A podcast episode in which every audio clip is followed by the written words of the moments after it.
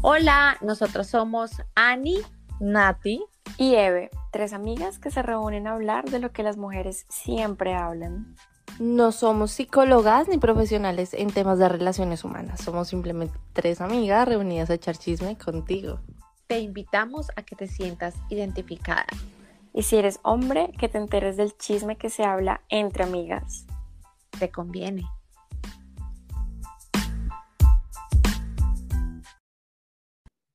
Hola, hola a todos, ¿cómo están? Bienvenidos a otro episodio o capítulo más de Llamada a las 3 en punto. Hoy tenemos un tema muy chévere y muy importante, es me fueron infiel.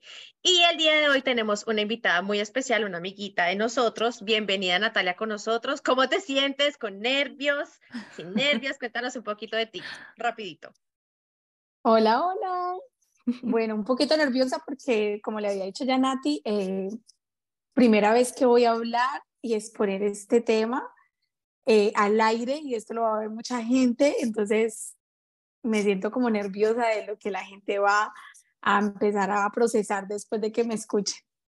Wow, claro, es inevitable, sobre todo como primero abrirse, uno se llena como de caparazones, como una cebollita, muchas capas como para proteger el corazón y todo, todo, uno siente que absolutamente todo tiene que protegerlo y ahora empezar a abrirte es como Muchas gracias, de verdad que, y además que es que trasnochó un montón, tenemos que contarles todos ustedes, les hicimos esperar una hora más porque Eve eh, está en Alemania. Ah, muchas veces no damos por hecho que todos saben cómo la historia, lo dijimos en los primeros episodios, pero después no lo, no lo dijimos más. Mm. Estamos todos en lugares distintos del mundo. En este momento, casualmente, Annie y yo estamos en Estados Unidos, pero Annie está en Canadá, Eve está en Alemania, yo estoy en Estados Unidos y Nata también está en, en Estados Unidos, pero en ese momento Annie está en Atlanta. Entonces, en Estados Unidos cambió el horario. Si lo dije bien, no me enredé. Cambió el horario y entonces nosotros estamos ahora una hora más tarde y entonces Eve nos quedamos como esperando que Eve se conectara, pero resultó que no, porque ella todavía estaba dormida, no le había sonado el despertador, yo no caí en cuenta. Entonces, bueno, Nata amablemente tiene que madrugar, tiene que hacer un millón de cosas y por nosotros, por ustedes se conectó. Entonces, muchas gracias, Nata. Perdón, perdón. Gracias, Natalia, por acompañarnos y ambas que esta historia que nos va a contar nadie la sabe. O sea, Natalia nos va a contar primicia, nos va a contar algo que, que nadie, nadie hasta ahora ha conocido de su historia, así que vamos a estar muy pendientes y yo sé que nos vamos a reír mucho porque ¿Quién no tiene historias de, para contar de que le ha sido infiel? Pero por lo que tengo entendido, esto ha sido heavy, heavy, heavy. Así que gracias por acompañarnos nuevamente. Bueno, gracias a Nata por invitarme.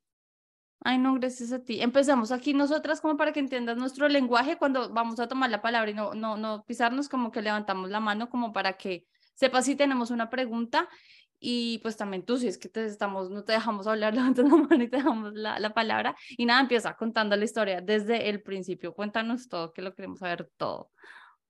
Mm, bueno, eh,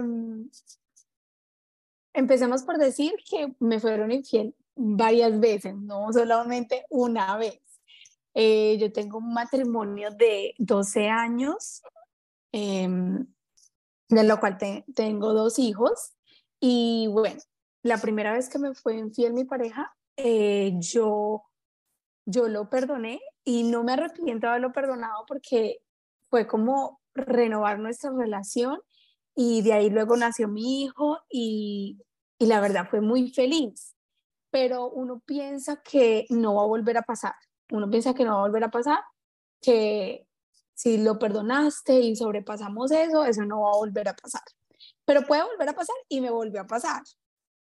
Entonces, a ver, la primera vez que me fui infiel, lo perdoné y duramos muchos años muy, muy felices, pero vinieron pruebas porque en todas las relaciones, llámese matrimonio, vivamos juntos, novios, lo que sea, siempre van a haber pruebas, siempre, siempre.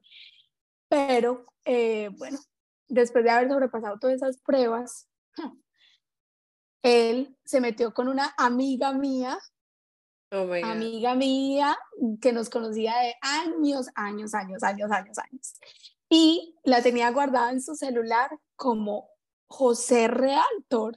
Entonces, sea, ya sabía cómo hacer las cosas, ya, ya, o sea, la mente, pero no contaba con que todo en algún momento se sabe, siempre todo en algún momento se sabe y puede ser pronto, puede que se guarde por años, pero siempre algo que tienen que tener en cuenta es que todo sale a la luz, todo. Y por experiencia he escuchado muchas veces que se enteran de años y duele igual que como si hubiera sido ayer. Igual duele.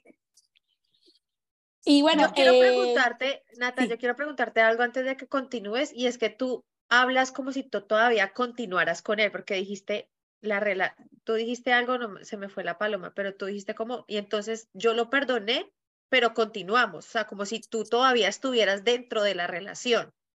No, no, no. Lo que pasa es que la primera vez que me, que me fui infiel y estaba con otra mujer, pues eh, yo lo perdoné y esta chica, la verdad, nada que ver, no la conocía, o sea, nada que ver. Pero la segunda vez Después de muchos años ya tenía yo mi hija, mi niño, o sea, estamos hablando que pasaron como cinco años.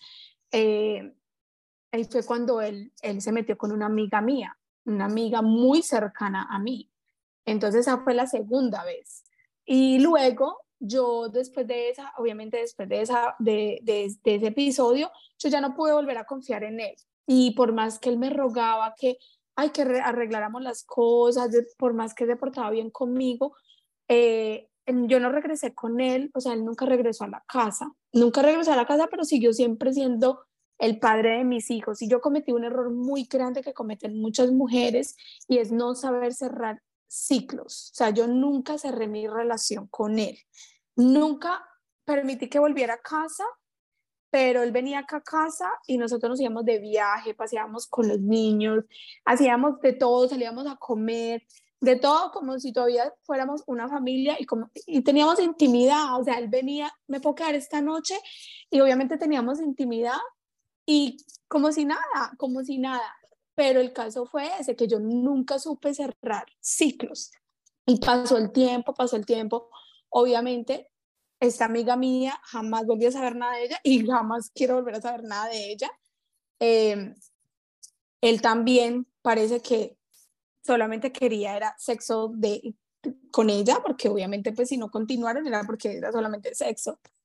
Pero entonces yo continué mi relación con él así, o sea, él afuera de casa, nosotros todavía casados, porque aparte nunca, como les acabo de decir, se recicla, o sea, nunca me divorcié, nunca, o sea, nunca dejé de darle intimidad, o sea, nunca lo traté como, como lo que era, el padre de mis hijos y listo sino que lo incluían todo, hasta en las reuniones familiares. Wow. Ay, no. Qué linda. Pero yo quiero, yo quiero saber la historia aún más detallada si no te molesta. Es decir, o sea, yo quiero que empieces como desde que lo empezaste a sospechar, que no sé, viste que estaba, estaba hablando raro con ese eh, José Rialtor o Juan.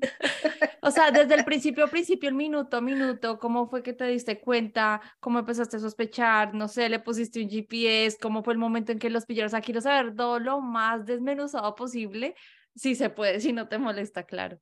No, mira, yo me di cuenta porque él empezó a cambiar sus actitudes conmigo. Eh, para ese entonces estábamos durante la pandemia y él estaba en Colorado porque lo habían mandado para allá de trabajo. Y entonces él me dijo, ay, vente que te voy a mandar el ticket para ti, para los niños, para que estemos juntos porque yo los extraño mucho, entonces vente por favor y obviamente yo cedí, yo me fui y yo estaba feliz allá disfrutando de lo que me pertenecía porque igual todavía pues era mi esposo. Y eh, le dije un día ay, ¿sabes que Me necesito regresar a Miami a hacer unas cosas y quiero traerme a mi mamá.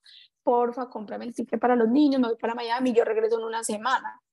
Entonces, exactamente eso se hizo. Cuando el, yo regresé, todo súper normal. Luego me vengo para Miami después de dos meses y todo normal y él me llama y me dice, mira, se me va a acabar el contrato aquí, voy a regresar a Miami y cuando regresa a Miami, él regresa a casa, él regresa aquí a la casa y él regresó con actitudes súper raras, pero yo súper ocupada en mis cosas, distraía, no, nunca le, le, le, le hice mucho caso a eso y un día a las 3 de la mañana me dio, es que sé, a las 3 de la mañana, y yo, ay, voy a ir a, tomar agua porque tengo sed.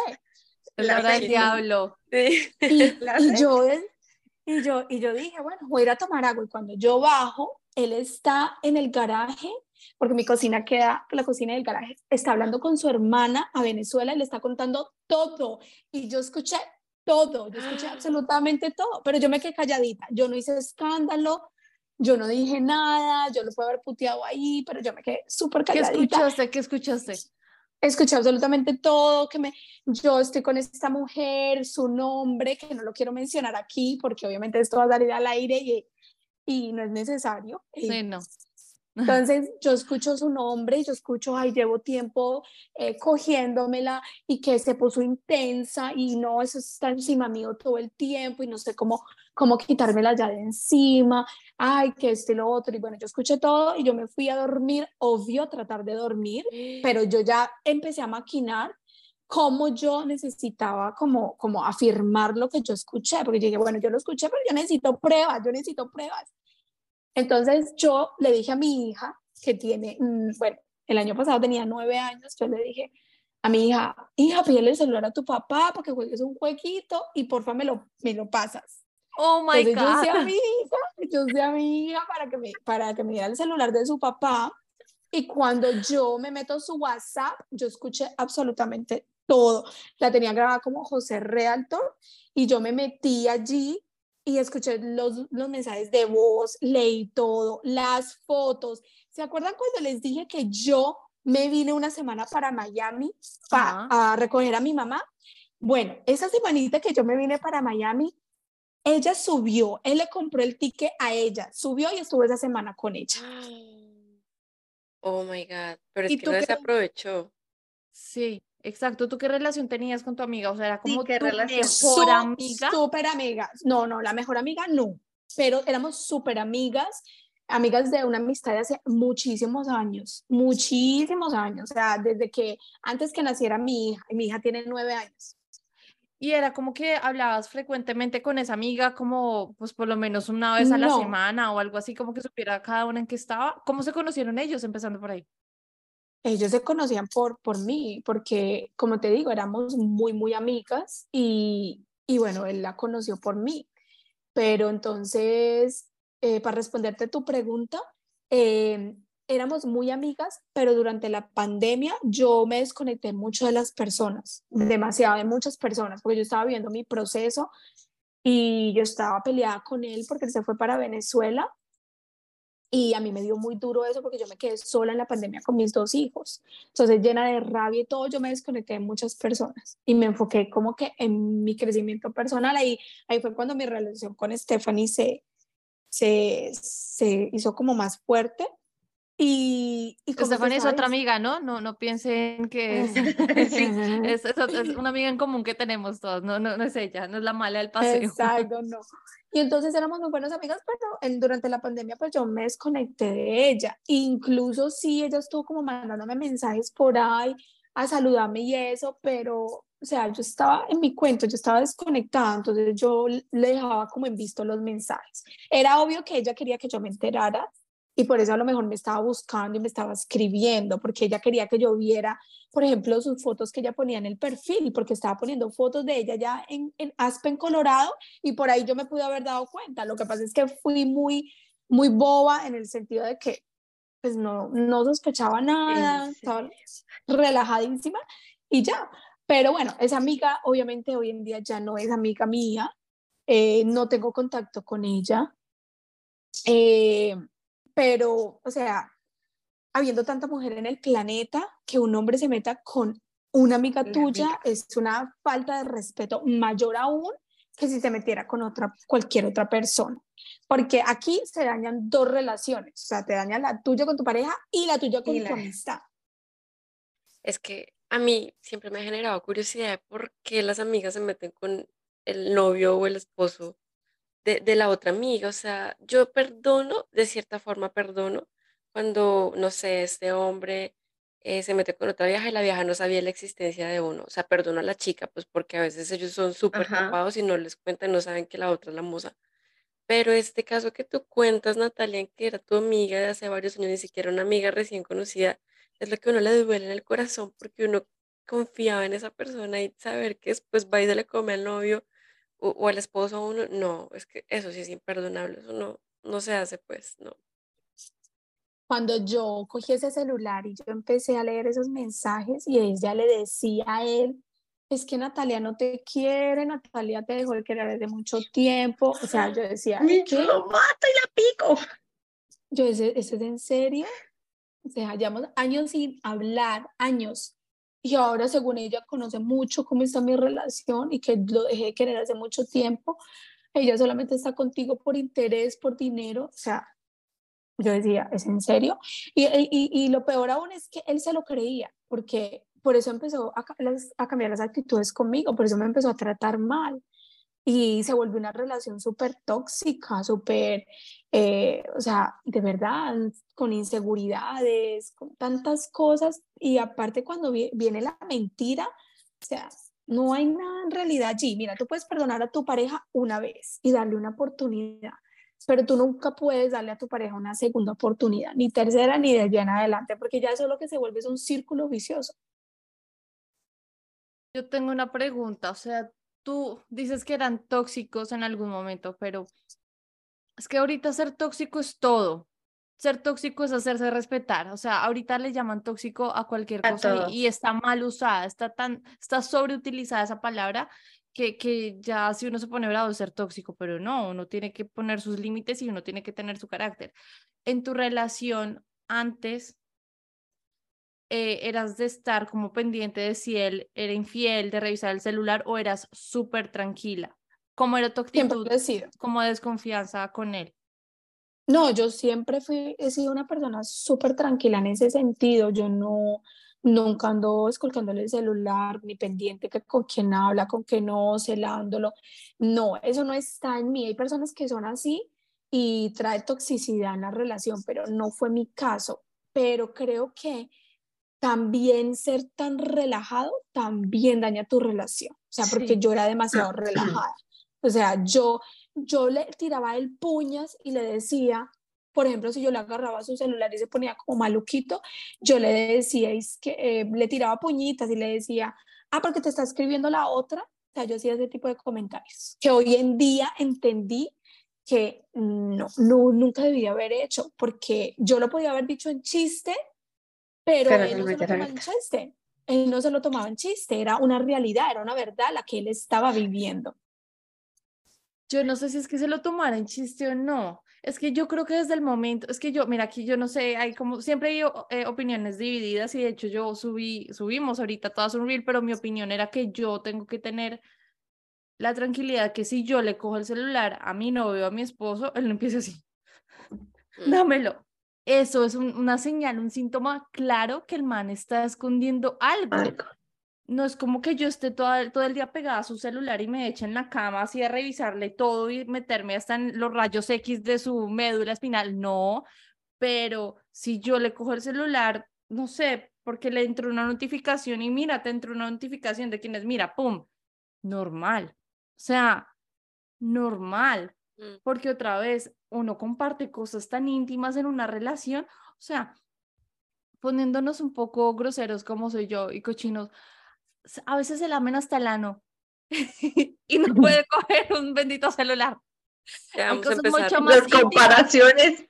Gracias, Nati, ya vamos a empezar. Hay cosas, que de verdad son muy íntimas y eso es intimidad, eso es la verdadera intimidad. Y ahora un bendito celular, ¿por qué no? O sea, eso, eso es algo del día a día, obviamente no ser así loco sin vida, estar revisando el celular del otro mundo, pero, pero uno puede tener acceso a eso. Ahorita, si tú tienes otra relación, ¿tú cómo crees que sería tu actitud respecto al celular? O sea, tú dices no ser tan relajada, pero sí estar pendiente. ¿Tú cómo crees que es ser pendiente? No, yo siento que uno tiene que vivir su proceso.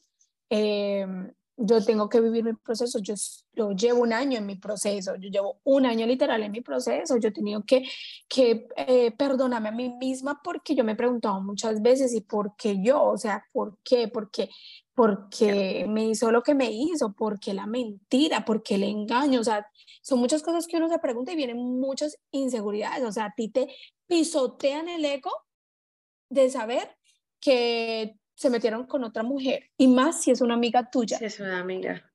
Pero bueno, síguenos contando qué pasó después de bueno, que te acostaste, al otro día qué hiciste. Bueno, el otro día salimos como una familia feliz, es que a celebrar el día no del Way. Oh my God. Y yo, le, como les comenté, pues yo le dije a mi hija que le pidiera el celular a su papá que, y que me lo prestara. Y yo aproveché y yo miré todo el celular y la vi que José Realtor y escuché, obviamente reconocí su voz, las fotos, todo. Ahí me cayó el 20 de todo. Por ejemplo, cuando yo me vine, esa semanita que yo estuve en Miami, ella viajó allá, estuvo con él. Todo eso empezó a dar mano como el, el rompecabezas porque me estaba tratando tan indiferente y todo eso. Y cuando ya nos estábamos yendo de la, de la celebración del Día del Padre, yo soy una persona que yo no necesito hablar porque a mí, yo, mi cara lo dice todo. Y yo, si yo estoy molesta, a mí no es necesario que me pregunte, ¿estás molesta? Porque si mi cara lo dice, es así. Y eso es cuando él me mira, él me dice, yo sé que tú ya sabes. En el carro me dice así, yo ya sé que tú ya sabes. Y yo le dije, qué bueno para que me ahorres tener que gastar mi saliva diciéndote todo lo que ya sé. Y ese día obviamente eh, corté con él, eh, todo tipo de, de relación. Eh, ahí es cuando él se va de la casa, porque obviamente cuando llegó de Colorado, obviamente volvimos juntos, pero ya luego se, yo lo eché de la casa y se fue de la casa. Y como yo les había contado anteriormente, yo no supe cerrar ciclos, porque, o sea, cualquier otra mujer con mucha autoestima y mucho valor, lo que hace es al otro día se madruga, busca un abogado y le mete el divorcio. Yo no hice eso. Yo dejé pasar el tiempo, yo hablaba con mis amigas, yo lloraba sola, yo, o sea, yo pasé mi tusa, pero llega, llegaron momentos donde él tenía la oportunidad de, de, tener detalles conmigo y yo se los recibía. Me invitaba y yo salía. Tal cosa, vamos. Y seguíamos como la familia feliz y digamos que dejé a un lado lo que pasó y pasaron meses y un día me invitó a un café. Es que, ay, eh, cuando regresé del gimnasio te invitaron a un café y yo, ah, sí, claro, dale, no hay ningún problema. Me fui a tomarme este café con él con la sorpresa de que este día él me dice, yo quiero saber si nosotros vamos a regresar. Este hijo de la chica. Y yo le dije, no, nosotros no vamos a regresar porque es que yo ya no confío en ti. O sea, tú no has cambiado, tú sigues siendo el mismo de siempre, entonces ¿para qué vamos a regresar? No, no podemos regresar. El hombre se quedó calladito y a mí no me dijo absolutamente nada. Él escuchó que yo le dije que nosotros no íbamos a regresar, pero continuaron las cosas igual, o sea, nunca se me va a olvidar que eso fue como un septiembre, un primero de septiembre, un 30 de septiembre, y continuamos igual, entonces luego vino que, que la Navidad y que todo esto y todo el cuento y ta, ta, ta, y todo seguía normal, venía, salíamos con los niños, teníamos intimidad, todo normal, normal, normal. Y en enero me dice, ay, me voy a ir para Nueva York, me voy a tomar unos días, yo los necesito. Y yo, ay, sí, ah, dale, sí, chévere. Yo continué con mi vida, continuamos normal. Y en, nunca se me va a olvidar el 25 de febrero, un día antes del cumpleaños de mi hija. Me llegó un mensaje de texto, yo en el gimnasio montada en esa bicicleta, dándole con toda, y me llegó un mensaje de texto que dice, tu marido está con otra aquí. Y yo otra vez. ¿Y quién te mandó ese mensaje? Pero esto está, estás hablando de ahorita, o sea, de ahorita. Sí, de ahorita del año pasado, febrero del año pasado. Del febrero 2022. 26 este febrero. 2022. Ah, yo pensé que ahorita, y yo, marica, pero eso No. fue hace un mes. Febrero del año pasado. Me llega ese mensaje de texto y yo esta vez sí lo confronté. Esta vez sí le mandé el mensaje de texto y le dije, ya voy para allá. Porque acuérdense que yo les conté que yo lo había echado de la casa y ella no estaba viviendo, pero él vivía en un apartamento el, cuyo apartamento queda súper cerca aquí de la casa de nosotros y tipo que él me llevaba al apartamento, los niños íbamos al apartamento, igual ni siquiera dormía en el punto apartamento porque siempre venía acá a la casa y me decía, ay, me puedo quedar esta noche. Y obviamente era para tener intimidad conmigo, pasar tiempo con los niños, ven, vamos a hacer eso, vamos a hacer lo otro. Entonces el apartamento estaba ahí como de lujo, no sé. El caso es que yo me voy derechito para el apartamento y me encuentro con la sorpresa que está él con una mujer. Y entonces yo llego muy decentemente a, presentarme y yo le digo a la chica, em, no sé quién eres tú, pero yo soy la esposa de él y la madre de sus dos hijos. Y con mi sorpresa me encuentro con una más guapa que yo y más frentera que yo que me dice, y yo soy la novia. Y oh yo estoy con él. Y yo estoy con él hace meses. Y yo estoy con, y lo conozco de hace años. Entonces vamos a recapitular un poquito porque de verdad que yo ya vi que están como confundidas. O sea, no sé si se acuerdan que yo les conté que cuando vino la pandemia, yo me, me peleé con él y él arrancó y se fue para Venezuela de viaje y me quedé mm. sola seis meses con mis hijos y me llené de rabia porque dije, no puede ser, este mal parido se va a otro país y yo chupé toda la pandemia solita. Mm. Ahí conoce a esta mujer, ahí la conoce. En Venezuela en Venezuela. Y entonces me asumo yo que todo el tiempo estuvieron en contacto, en comunicación, volvió a rogarme que regresáramos, pero, pero igual seguía en comunicación con la chica. Esta chica, él se la trajo de Venezuela, se la trajo, se la trajo desde, haciendo así cuentas, así más o menos, como desde cuando él me sentó en ese café a decirme que si íbamos a volver, bueno, a las ditas la chica ya estaba acá en Miami porque él se la había traído de Venezuela. Estaba tanteando el terreno contigo. Estaba tanteando el terreno conmigo, pero no tuvo los cojones para decirme, eh, ah, listo, perfecto, si tú y yo no vamos a regresar, yo voy a empezar una relación con una persona. Y de ahí cerrar un ciclo, que es lo, lo, lo correcto, ¿no? Y sabes que vamos a hacer el divorcio, y yo te voy a dar lo que a ti te pertenece, yo voy a estar con mis hijos, pero entonces, listo, esto ya cerrémoslo.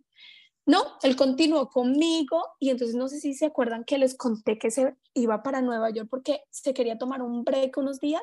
Ah, bueno, no, es que se iba con la tipa. Pero entonces el primero de diciembre estaba aquí en la casa conmigo, con, aquí con los niños, como si fuéramos una familia feliz, teniendo intimidad con su mujer. Y el 2 de enero estaba cogiendo un avión con esa mujer en Nueva York y paseando y feliz de la vida. ¿Y dónde vivía la vieja? Perdóname. La tenía en el apartamento que les, les comenté que, que tiene. Pero cuando tú fuiste a ese momento al apartamento que ella te dijo que ella era la novia de él, él también estaba ahí y el que dijo o el que hizo. Me negó. Delante de la chica me negó y me, di, y le di, me dijo delante de ella, tú y yo hace años no nos tocamos ni un dedo. ¡Ah! Puta marica. Y ese mismo día, y ese mismo día, ese mismo día, antes de yo irme para el gimnasio, él acostumbraba venir a, a recoger a, a, la niña. Siempre la venía y la recogía en las mañanas para llevarla a la escuela. Y entonces iba, la dejaba en la escuela y se regresaba ahí mismo corriendo para la casa para, estar, para que estuviéramos, para, que, para estar conmigo. Entonces, estamos, tengo intimidad y yo le decía, bueno, me voy al gimnasio porque me tengo que ir. Me iba, y entonces luego me llega el mensaje. Pero según él, llevamos años sin estar juntos y habíamos estado hace unas horas juntos. Delante de la mujer me negó, lo cual fue lo, que, lo más doloroso que yo pude haber sentido porque me dio el ego, me lo pisoteó, me lo, me lo escupió. Bueno, yo salí de ese apartamento eh, destrozada, destrozada, destrozada porque yo no podía creer que ese hombre me hubiera negado por una vieja que no significa nada, yo, la mamá de sus hijos, yo me preguntaba, ¿esto es en serio lo que me pasó? Y yo le di una cachetada delante de la vieja y el tipo se, se, se puso como, como nerviosito, pensó que yo le iba a dar a ella y el tipo me la devolvió. ¡Ah! El tipo me la devolvió. ¿Qué, El tipo me devolvió, el tipo se defendió. Yo salí de ese apartamento ese día y, y yo estaba destrozada. Yo, yo, yo estaba destrozada, yo seguía lloré como nunca pero a los dos días yo me, me limpié las lágrimas y yo dije, no, yo soy mamá antes que mujer y yo necesito levantarme por mis hijos porque yo no puedo seguir así. Empecé a buscar ayuda, empecé con psicóloga, empecé terapia, o sea, tenía mis amistades que me apoyaban demasiado. O sea, yo creo que eso es súper importante en un momento así. Y, Y lo peor del caso es que a los días de aparecer acá a mi casa, pedíme perdón. Ay, Que ese estaba hijo de- confundido, que estaba No, ay, confundido. pobrecito el bebé. mm, que no sabía por qué había hecho lo que hizo, que pues, se sentía como un pájaro en una jaula donde no sabía lo que estaba haciendo y entonces cuando se salía de la jaula era tanta la libertad que tenía que no sabía por qué reaccionaba como reaccionaba. Esas Ay, excusas que se pobrecito. inventan ahora, ¿no? Ay, Exacto. no. Y entonces empezó la tortura más grande de toda mi vida. Empezó uno porque empezó la manipulación. Y cuando empieza la manipulación de, de, de, de parte de que no, es que yo no puedo vivir sin ti, no, que perdóname, que esto nunca va a pasar. Uno se cree todo eso porque Claro. uno está tan herido, uno está tan mal, la, el- no tiene autoestima, uno no se quiere, es, es- no hay amor propio, esa es la palabra. Esto se reduce a, a, no tener amor propio. A mí me faltó amor propio desde la primera vez para haberme dado mi lugar y nunca haber regresado con él. Olvídense de, de haberme divorciado, olvídense de, no, no, no, yo debí nunca haberle, nunca jamás en mi vida haber, haber- abrirle las piernas a este hombre. Yo tenía que haber tenido amor propio. Yo tenía que nunca haber aceptado, si quieres venir a ver a tus hijos, pero hasta ahí, pero conmigo no vas a estar. Yo seguí jugando ese juego y, y, y yo pagué las Claro. consecuencias. Yo soy culpable, de, de verdad, yo soy culpable y hoy en día acepto mi culpabilidad. Yo no supe darme mi lugar, yo no supe decir no, no supe tener límites, ¿ok? Y, y siempre puse primero ah, que mi familia, que no por mis hijos. Y, y, y, o sea, ¿y dónde estabas tú? ¿Dónde quedé yo? O sea, ¿dónde quedó mi felicidad, lo que yo quería? O sea, yo estaba destrozada y empezó la manipulación de este hombre de que, que no, perdóname. Un día me llegó con las maletas a la casa y me dijo, ¿sabes qué? Vengo porque yo mm, voy a recuperar mi familia, yo te voy a recuperar a ti, yo te amo y esta es mi casa y tú no me puedes votar. Y ahí empezó mi infierno porque estaba viviendo con mi enemigo. Y yo le dije, ah, listo, usted se quiere quedar, listo, quédese, quédese. Y nos, eso se convirtió en una relación súper tóxica. Y yo me, y yo escuchaba mucho mis amistades, los consejos de aquí. es otra cosa que uno no debe de hacer y es escuchar tantas opiniones, porque uno se vuelve loco. Una te dice una cosa, la otra la otra, y es, y es una locura. Uno ya no sabe ni qué hacer, uno no sabe ni lo que está bien, lo que no está bien. O sea, escuchar muchas opiniones no es un buen consejo hablar, si una amiga te quiere, que te escuche, pero no que no, que no opine, porque en el momento que tú estás, en ese momento que te dicen, haz esto y haz lo otro, tú lo vas a hacer porque tú piensas que, así ella sabe más que yo, o ella ya pasó por esto, entonces a mí también me va a funcionar. Y no es verdad. Todos los casos son totalmente diferentes. Y, y yo cometí el error de escuchar muchas opiniones. Entonces, cuando él regresa a casa, esto se convirtió en un infierno porque yo dije, a este man regresó, pues yo le voy a pagar con la misma moneda. Y a los días compré un ticket para irme para Colombia y le dejé los peladitos y salí, me fui.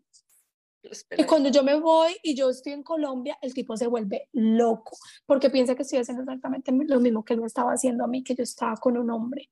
Y eso empezó los celos, eso empezó la toxicidad más horrible del mundo. Yo regreso para Miami y no íbamos para ningún lado. Eso era horrible, eso fue, eso fue peor. El caso es que el tipo un día me dice, ay, no soy feliz, me voy otra vez. Ay, Y no. a mí no me caía el 20, yo a mí no me caía el 20, yo decía, es, vete. Y, y yo estaba normal como por una semana y después de unas semanas que me cae el 20. Y yo digo, ¿qué es esto? ¿Qué es esto? ¿Qué es lo que yo estoy viviendo? Dios mío, ¿qué, qué es esto? O sea, entré en un estado de shock, de verdad, donde ya yo no sabía ni qué hacía, o sea, de verdad me volví loca. Y me fui a, a buscarlos por última vez, pero esta vez yo decía, los voy a ir a buscar, voy a ir a ponerlos en su sitio, porque a mí no me van a ver la cara de idiota. Y lo único que yo hice fue rebajarme, no dame mi lugar. Cuando en ese momento yo había dicho, ¿saben qué? Vamos a cerrar ciclos. Me voy a poner un abogado, le voy a meter el divorcio. O en el caso de, de una persona que me esté montando los cachos y no esté legalmente casada, hey mamita, ya, cambia la chapa de tu casa, corta, cambia la chapa de tu casa. Tú no eres un árbol, tú te puedes mover, tú tienes opciones. Y ese fue mi caso, que yo, la verdad, o sea, no, no supe hacer las cosas. Yo me fui a buscarlos a ellos que hacerles un escándalo diciéndole que no quería la tipa montada en mi bote porque publicaba que estaban montados en mi bote y vea, eso era una puñalada. Pero una puñalada para mí. Yo era esa mujer con ese tipo en mi bote, lo que yo trabajé, trabajando en, nuestra, en nuestro negocio. Yo me quería morir, eso era, eso era horrible para mí. Hasta que llegó el momento, obviamente, que toqué fondo después de ese escandalito. Y yo toqué fondo. Y, ese, y nunca se me va a olvidar que el año pasado, el primero de junio, el primero de junio, Natalia murió en ese escándalo, en ese escándalo murió y Natalia, la nueva que hoy en día ve, nació, porque ese día yo pude cerrar un ciclo y decir, no más, no más, no más, no más, esto ya no más. Y a partir de ese momento empecé mi proceso de sanidad. Hoy en día yo no estoy con él, pero me encuentro felizmente en paz. Ya yo, yo descanso de saber, no estoy con este hombre que nunca me respetaba, porque se metía con una amiga, se metía con otra, o sea, trae una mujer de Venezuela.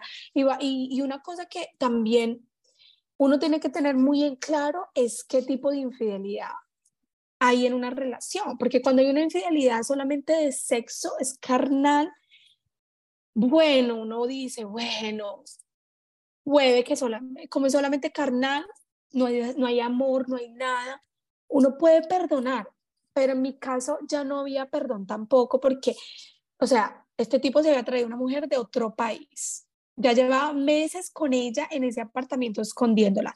Le había comprado carro, la tenía trabajando en nuestro negocio. O sea, ya era cosas mayores, o sea, uno no, uno no hace ese tipo de cosas por una mujer que uno no, que uno solamente quiere sexo, porque si digamos que solamente quería sexo con, con ella, pues pa, viaja a Venezuela, se la come y regresa, ¿sí me explico? Pero ya, ya, era, ya eran cosas mayores, ya era una cosa que yo tenía que aceptar de que esto no tenía vuelta atrás.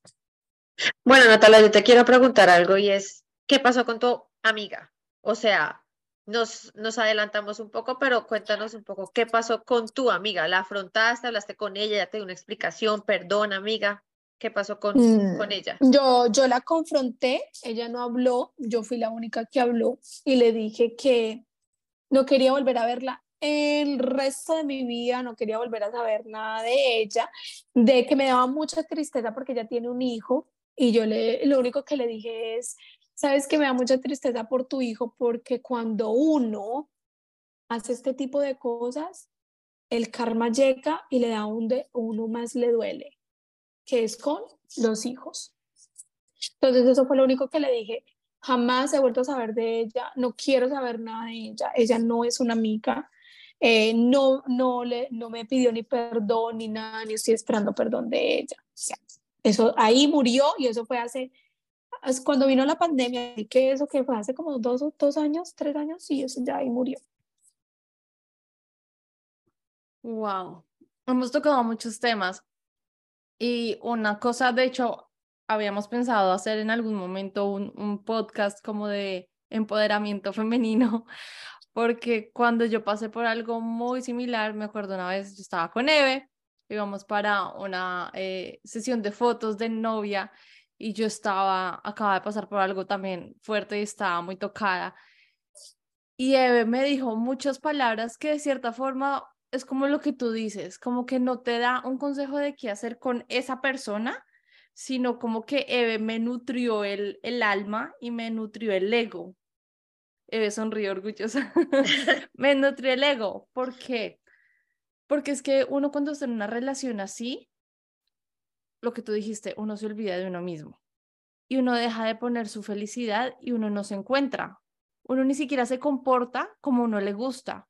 Uno ni siquiera se viste como uno le gusta. Uno no hace las cosas que uno le gusta. Uno deja de hacer todo porque todo gira en torno a otras circunstancias o a otra persona y entonces uno ya tienes un filtro enorme que es esa persona. Entonces como yo no me pongo chorcitos para ir al gimnasio porque él dice que yo no tengo cuerpo para ponerme chorcitos para ir al gimnasio y yo me lo creo. Y yo ya me veo en el espejo y digo, yo no me merezco ponerme chorcitos en el gimnasio. Y eso es un ejemplo pequeño, uno se empieza a llenar y a llenar y a llenar de basura. Pero yo creo que, como dijo Carol G, la mujer que yo voy a ser después de esto, en la que me voy a convertir, es totalmente cierto. Tú tocaste fondo el, el primero de junio, que a veces uno quisiera no demorarse tanto en tocar fondo, pero es que todos tenemos una historia totalmente distinta, todos tenemos como enseñanzas, aprendizajes, crianzas totalmente distintas que uno no sabe en qué momento uno va a tocar fondo. Si uno, algo que a mí me quedó muy claro es que una de las leyes de la vida es que todo tiene que pasar como tiene que pasar. No hay un, y si yo hubiera hecho esto, habría pasado. No, es que tenía que pasar eso porque estás aprendiendo de cosas que solo de esa forma lo vas a aprender y después de eso vas a ser una persona completamente distinta. Entonces, o sea, hay como, no, sé si me voy a acordar en este momento de todas, pero una es como las personas llegan en el momento que tienen que llegar, ni antes ni después, es en el momento justo. Las cosas van a pasar como van a pasar. No hay otra forma de modificarlo. Yo creo que con esas dos, como que uno se, se, se, se, hace un lavado de cerebro y se quita todas esas culpas que tú te estás cargando en este momento y que cualquier persona que ha pasado por una infidelidad, que todas hemos pasado por infidelidad, nos alcanzamos como a barrer y como a limpiar. Porque es que no es culpa de uno actuar bien, no es culpa de uno amar bien, no es culpa de uno o sea, no está mal, no es incorrecto, es el orden de, de, las cosas. Los que se tienen que quedar con esas energías feas son ellos. Entonces, por eso, las amistades, o sea, yo personalmente soy de un círculo muy chiquito, ellas dos son mis amigas más cercanas con las que hablo todo el día y me, me desahogo, y tener buenas amistades que te ayudan a llenar el ego y te, te cogen con una cucharita y te piensan a reconstruir y creces, es lo más importante del mundo. Estás pasando por un ciclo que ya llevas harto recorrido, pero también la soltería es lo más delicioso del mundo. Bueno, hay cosas muy deliciosas, pero mirándolo por un lado, Eve también me mostró, y Ani también, es que Eve estaba soltera, Ani estaba comprometida, estaba en una relación, pero Eve me hizo, me mostró como lo rico de estar soltera, como mira, sal, vístete bonita, enamórate de ti, mira todas las cosas bonitas que tú tienes, mira lo inteligente que eres, mira que no sé qué. Y otra cosa es que toda escoba nueva barre bien.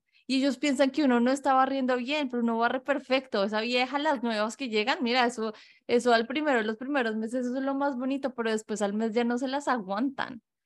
Y a uno, que es la fina, la que está siempre ahí, la perfecta, ay no, no la valoremos. La pero de es presentar. cuando siempre vuelve, ajá, sí, la de presentar.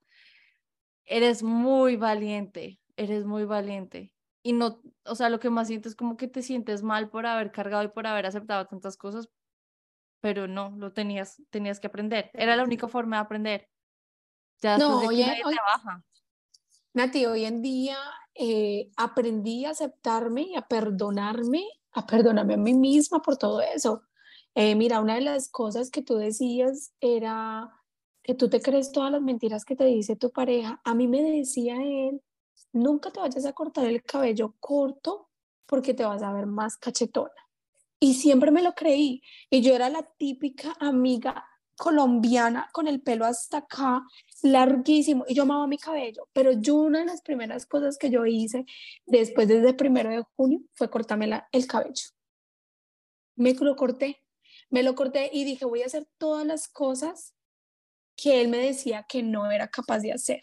Yo las voy a hacer porque yo tenía que probarme a mí misma que sí era capaz. O sea, él me decía a mí, me manipulaba y me decía, es que tú no, vas a, tú no me vas a dejar porque tú no vas a ser capaz con los niños sola y de qué vas a vivir.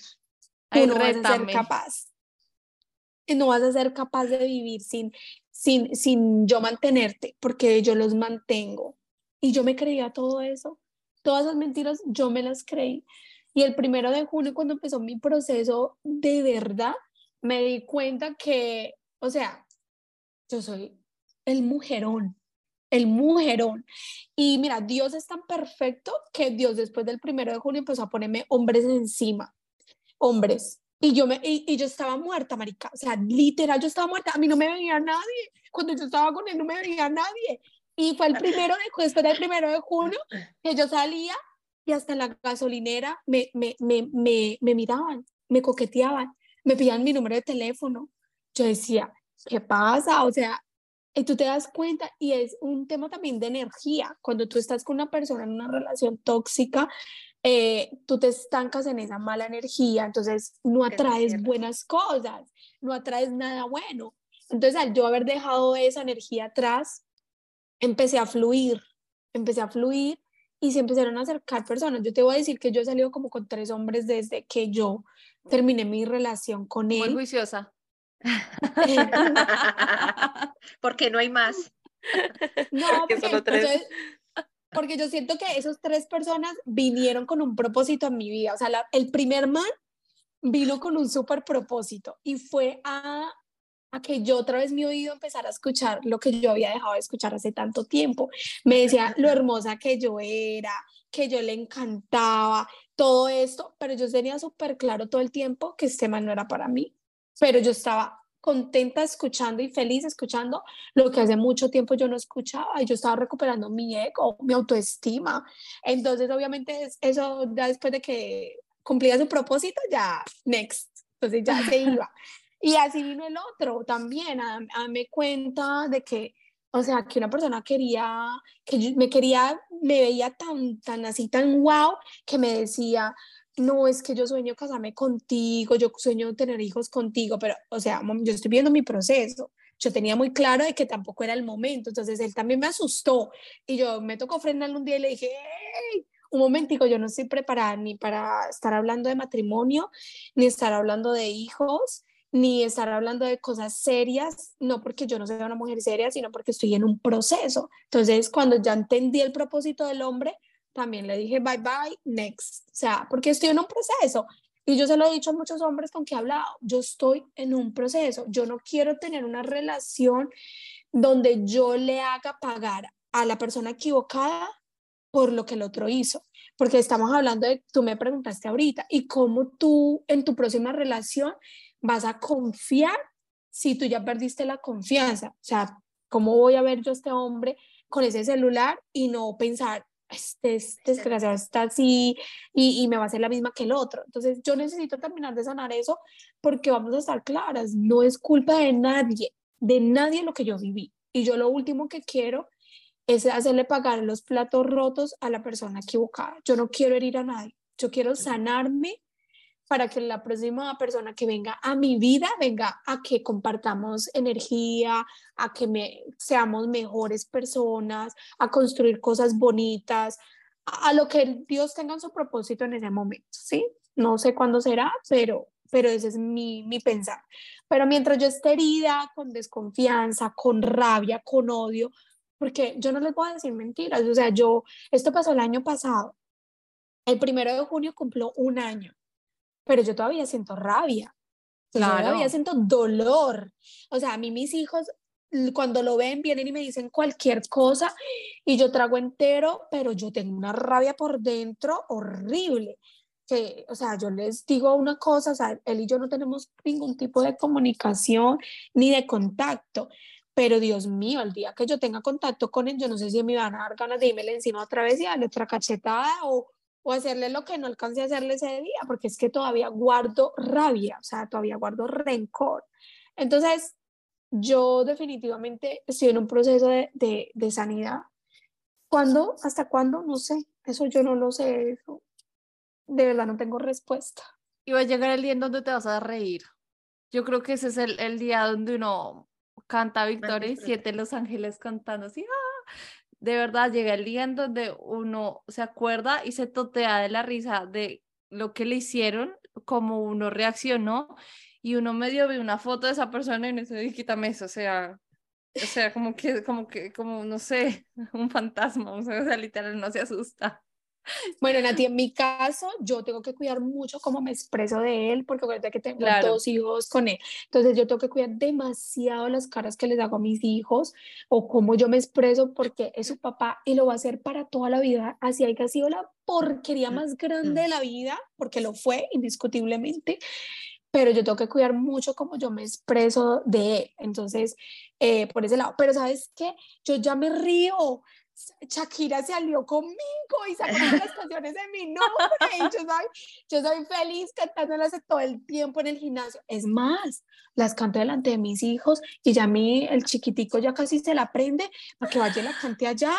Cuando esté con él la cante.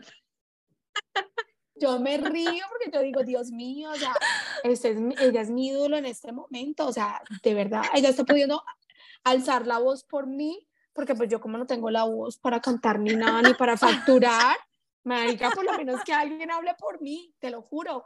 Yo siento que todas esas canciones están hechas para mí, de verdad. Es muy bonito como, como, como preservas el, el nombre de él y la imagen de él ante tus hijos, porque eso no lo hace nadie. O sea, en realidad no lo, y uno no sabe si él la está cuidando, está cuidando tu imagen enfrente de ellos. Pero otra vez, uno no tiene que actuar mal porque la otra persona actúa mal. Uno actúa bien porque uno es una persona derecha con valores de buen corazón que actúa bien porque eso es lo que le enseñaron a uno en casa, no porque todo el mundo lo está haciendo mal, entonces yo también voy y lo hago mal. Y a pesar del dolor que tiene ella, se ve la forma de ser que es, porque a pesar de que sea el papá de los niños, no, no puede tratarlo mal. Así siente ese odio por dentro. Pero yo quisiera preguntarte, ¿ya te divorciaste ya legalmente con él, ya chao o todavía estás en ese proceso? Estoy todavía en el proceso, por eso yo le había contado a Nati, mira, me invitaron a un podcast y yo le dije a la chica, no, no puedo, todavía no puedo hablar, no puedo hablar porque no quiero expresarme mal de él. Mira que ni siquiera ha dicho nombres acá y ni lo voy a hacer. Eh, quería hacerlo en un momento donde yo pudiera cuidar mucho lo que yo decía y cómo lo decía. Estoy todavía en un proceso de divorcio porque después de la pandemia todo ha cambiado mucho, ya no es tan rápido.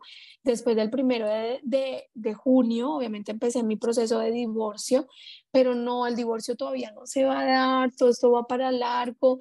Eh, apenas el próximo mes viene la división de bienes, donde qué va a ser lo mío y qué va a ser lo de él.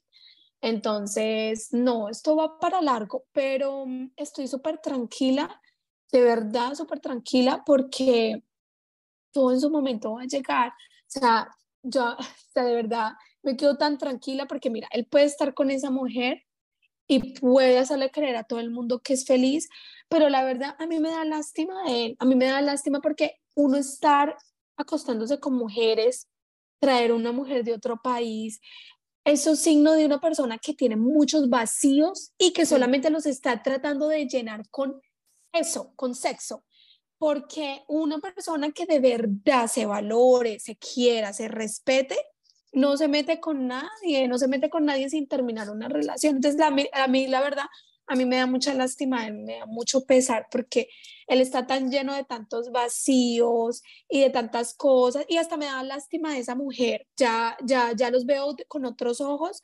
Ya mi corazón pasó de sentir mucha rabia y mucho rencor y querer venganza porque la sentí a ay, qué lástima, me da tanto pesar porque miren, o sea, si me hizo lo que me hizo a mí, que fui la esposa por 12 años, la que le dio dos hijos, la que lo cuidó cuando tuvo cáncer, que pasé tantas cosas con él. O sea, yo no me quiero imaginar lo que esa tipa va a vivir. Yo la verdad, yo no sé cómo la tipa está con él y, y piensa que no le va a hacer lo mismo a ella. O sea, de verdad, a mí me da mucha lástima por ella porque también tienes que tener la autoestima tan destruida, tan, tan, ella debe sentirse, mirarse al espejo y sentirse tan feita y tan horrible y que no es digna, una mujer digna para estar con un hombre que, le, que, que la saque de su país para ofrecerle algo digno de ella misma, como es, hey, yo no, no, no, te, no la estoy cambiando por nadie, o sea, te voy a dar el lugar que te mereces, o sea, pero imagínate, meterla a una relación que no había terminado, pero al mismo tiempo me pongo a pensar a ella también mismo, la, se creyó todos esos pajaritos de él, de que te voy a dar papeles y la situación en Venezuela no está fácil y la tipa dijo, ¿qué? Aquí me van a dar papeles, me van a mantener, entonces tengo la autoestima tan mala que no me creo capaz de salir adelante yo sola. Entonces eh, me da lástima. A mí la verdad, a mí la verdad me da lástima los dos. Mientras ellos andan así, yo hoy en día, Nati sabe, estoy saliendo adelante, no me falta nada, cada vez tengo más. O sea, es una cosa de verdad que yo lo único que siento hoy en día es agradecimiento por ellos hasta cierto punto de gracias por haberme lo quitado de encima porque ese hombre yo no lo merecía más en mi vida. Así que hasta gracias le tengo que dar en su momento a ella. Y yo siento tantas gracias con Dios, con todo el mundo, porque me han demostrado que en este proceso de que me quieren, que están conmigo, que me apoyan y me he dado cuenta de mí misma, porque hasta a mí misma me tengo que dar gracias de que, wow, o sea, yo soy un mujerón, yo soy la mujer. O sea, yo no necesito ningún huevón que me pague mi casa ni mi carro, ni que mantenga mis hijos, porque yo soy suficiente para eso y muchísimo más. Entonces, la verdad, estoy en, en un momento donde me siento muy agradecida y eso que eso es ahorita, no quiero saber en unos años cómo esté. Yo creo que de todos estos casos de infidelidad por los que uno normalmente pasa, siempre hay algo de aprendizaje, ¿no? Porque siempre hay algo que uno tiene que ver, así sea las malas, pero lo tiene que ver. Y lo importante es que tú ya estés aprendiendo de todo eso que pasó y sabes qué va a pasar eh, en unos años cuando tú ya estés eh, muy segura de ti y no vuelvas a cometer los errores que ya cometiste y ya todo esto le sirve a uno como para como para volver a respirar y decir, bueno, yo me merezco esto, yo soy tal cosa, em, yo no tengo por qué estar detrás de un man. Bueno, son muchas cosas, entonces siempre hay que aprender, porque por eso es que pasan las cosas, a veces uno no las entiende, pero, pero es, es porque tienen que enseñarle a uno de alguna manera.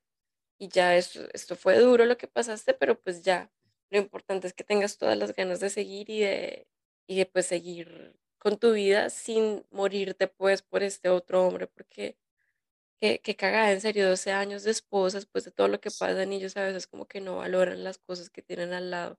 Y después, esos son esos mismos hombres que cuando se quedan con la otra y la otra vez les hace algo, ahí sí se dan cuenta del mujerón que tenían al lado de ellos, con, con el que se habían casado y todo. Entonces siempre la vida como que se va a encargar de mostrarle a las personas lo que son y, y, y lo que tienen. Sí, ellos son los que salen perdiendo porque nos menosprecian, pero los que se están menospreciando son ellos porque en el fondo saben que no, no merecen tanto. Y uno aprende a saber, de pronto uno sale con no tan claro uno qué quiere en un hombre porque todo se ve como tan malo que uno dice como fue pucha, no lo voy a encontrar, pero uno sí sale sabiendo que no quiere y que no vuelve a soportar jamás en la vida. Pues y yo creo que los que no quiero son más importantes que los que sí quiero, porque uno con lo que sí quiere, uno como que de pronto no sabe que le gusta, pero yo sé que eso no me, lo, no me gusta y no me lo trago ni a bala. Y ya, es un filtro enorme. Y la vida pone todo en su lugar en el momento que tiene que ser. O sea, la mujer en la que uno se convierte después de eso. wow.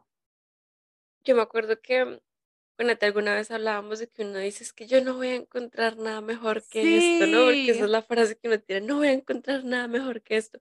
Y yo decía, siempre hay algo mejor, o sea, siempre aparece alguien mejor. No va a pasar ahorita, puede que no pase en un año, pero siempre hay alguien ahí afuera que le demuestra a uno todas esas cosas que uno creía que no podían pasar en un hombre. Entonces, cuando uno piensa, no hay nada mejor, siempre hay algo mejor, o sea, siempre hay alguien que está dispuesto a dar todo eso que tú no tuviste en algún momento. Entonces, no, no hay que preocuparse por eso. Siempre hay alguien mejor, siempre uno es mejor, todos vuelven, eso es, eso es fijo, todos vuelven. Son como de las enseñanzas que uno termina validando a través de la vida. Y lo más bonito de todo es que están las amistades, como dice, digamos, Natalie siempre nos tuvo a nosotras dos. Y en tu caso tienes en estos momentos a tu familia y más a tus amigas.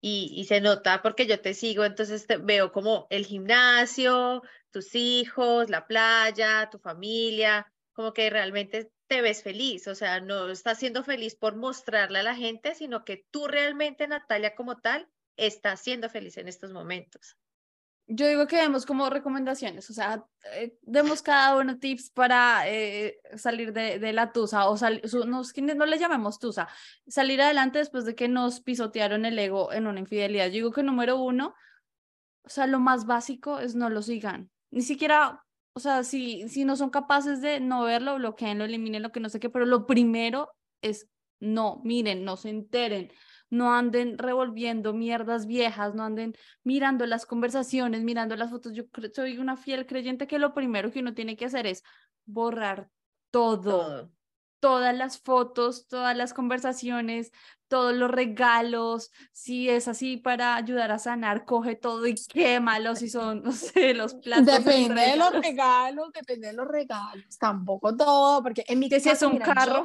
que te Sí, no, no, en mi caso yo salí del carro que me regaló, de eso sí lo, lo vendí, lo vendí, pero la casa no, Marica, la casa no, porque tampoco, o sea, depende también de los regalos. Bueno, sí, sí, sí. No, yo estaba pensando en cosas más humildes como un peluche o un ropa. Yo, yo aquí mirando bajito. yo, yo daría esa recomendación. La quemada. No, ustedes se ríen, ustedes se ríen, pero yo conocí a una, una chica que me, come, que me contó su historia. Eh, en República Dominicana, ella se dio cuenta que el esposo le era infiel y trabajaba en el hospital y ella fue a la casa a quemar toda la ropa del tipo y todas sus pertenencias y se le incendió la casa quemando las ¡Ah! otras cosas.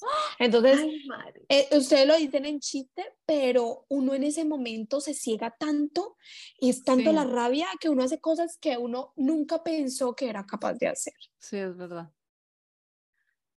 Ok, ¿qué otra recomendación dan? Eh, tú da una recomendación. Bueno, yo eh, creo que... Es la más madura. la más centrada. Una enseñanza que nos deja todo esto cerrar puertas en el momento preciso, porque si uno pilla cachos y sigue abriendo puertas y vuelve a pillar cachos y sigue abriendo puertas, deteniendo, por ejemplo, seguir teniendo eh, sexo o lo que sea con ellos, ellos se acostumbran a tener las cosas fáciles y uno es el que se las da fáciles. Entonces yo creo que, listo, tienes otra mujer, chao, o sea, aquí, aquí no se come más, de aquí, chao. Entonces, a veces es difícil cerrar puertas, pero cuando se portan así de mal, es en serio uno pensar, bueno, yo no me merezco que este hombre vaya y se coma a otra y después vuelva y me coma a mí y después se vaya otra vez porque no, no es lo correcto. Así que mi enseñanza después de tantas cosas de lo que nos cuentes y muchas cosas por las que yo había pasado también, yo creo que cerrar puertas en el momento indicado para uno no sufrir también y no dar las cosas en bandejita de plata a ellos, ellos, ellos felices, ellos comen donde les sirvan, así que entre uno más em, estricto con las cosas y más se haga respetar, pues ellos menos van a joderle la vida a uno. Yo puedo decir que buscar ayuda. Está chévere que tomar consejos de las amigas, de la familia, pero también es chévere tener un consejo de una persona que no te conoce. Un profesional. Sí, exacto. en este caso, una persona profesional. O sea, no es que yo vaya a ir a contarle a la amiga de Peranita, pues mi historia, no, alguien profesional. Porque a veces los taxistas dan buenos consejos, no creas. Pero pues nada, yo siento que una, una buena ayuda profesional, aparte de las amistades que también son validarias, siento que puede ser muy bueno. Y yo creo que la última es enamorarse de uno mismo, ¿no? O sea, a uno no le enseñan a enamorarse a uno, de uno, pero tan chévere que es, no sé, encontrar nuevos hobbies, aprenderse a maquillar de la manera que uno le gusta, cortarse el pelo como no le gusta, vestirse como no le gusta, hacer todo lo que a uno le gusta y enamorarse de uno. Y es que la autoestima viene según lo que uno se demuestra que uno es capaz, según lo comprometido que uno está lo que uno se cumple. Esa es la autoestima. Entonces, enamórense de ustedes y no dejen que nadie les, les baje el ego. Nadie les puede bajar el ego. Antes, trépense ocho montañas más de ego que ustedes. Siempre todos lo, lo tenemos. Simplemente es como coger la fuerza y salir adelante. Y bueno, para agregar que él me funcionó a mí y para mí fue importante, es hay que saber decir no y cortar con amistades que tengan en común. De verdad, para mí fue duro porque teníamos muchas amistades en común, pero fue lo mejor que pude haber hecho, porque siempre va a haber la persona que te quiere contar y tú no quieres seguir escuchando, tú no quieres seguir escuchando. Entonces, si hay amistades en común eh, y por tu propia paz, esas amistades tienen que cortar definitivamente. No, y es que son los amigos de él, no son tus amigos. O sea, a la hora de la verdad, uno, uno dice como, uno qué hace reuniéndose de la mierda vieja. Más bien cambiar la energía 100% de todo. Uno que hablándose con, con la amiga del, del ex. O sea, no, no tiene nada que ver. O sea, ¿para qué? Totalmente de acuerdo. Nata, muchas, muchas gracias por trasnochar, por estar aquí, por abrirnos tu corazón y tu vida y tu experiencia y desahogarte y confiar en nosotras, ¿no? Esto es un voto de confianza enorme, en serio. Muchísimas, muchísimas gracias. Ay, no, gracias a ustedes por invitarme. Muero eh, de que esto salga al aire.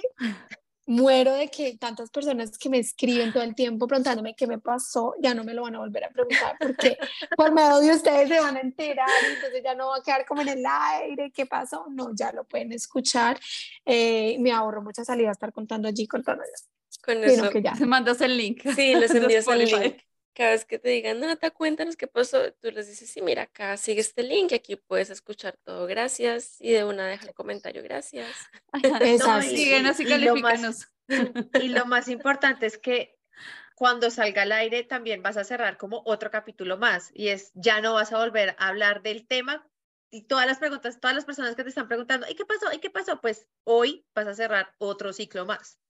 Total. y no, yo, más y también, o sea, yo pienso que, y lo dije el otro día en un post, o sea, esto tiene un propósito, o sea, esto no pasó por nada, o sea, yo voy a ser de verdad ejemplo para muchas mujeres que les, que les son infiel y que caen en una relación tóxica, manipuladora y de todo esto, a que si ustedes tienen el amor propio, si usted trabaja, se preocupa por amarse a usted primero antes de querer amar a otra persona y aprender realmente a amar, cuando usted le llegue a pasar esto, usted va a saber cerrar ciclo y salir de eso rápido.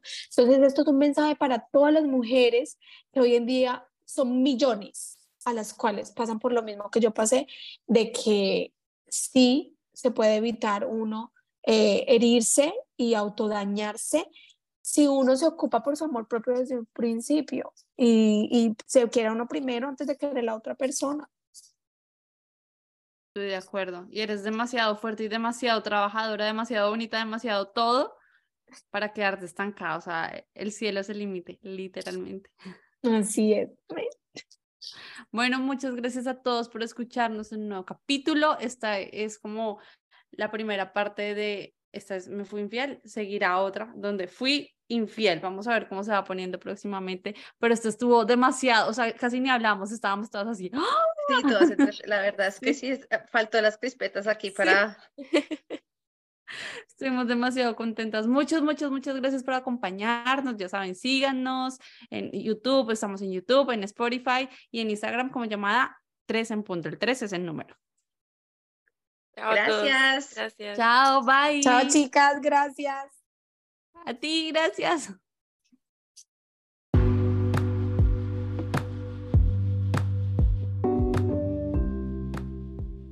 Gracias por escucharnos. Si te gustó este episodio, no dudes en seguirnos y calificarnos en Spotify. En Instagram nos pueden seguir como llamada 3 en punto. Recuerden, el 3 es el número. No olvides que esta es solo nuestra opinión. Estamos aquí para entretenerte mientras echamos chisme. Y si te gustó este episodio, no dudes en compartirnos con todos tus familiares y amigos.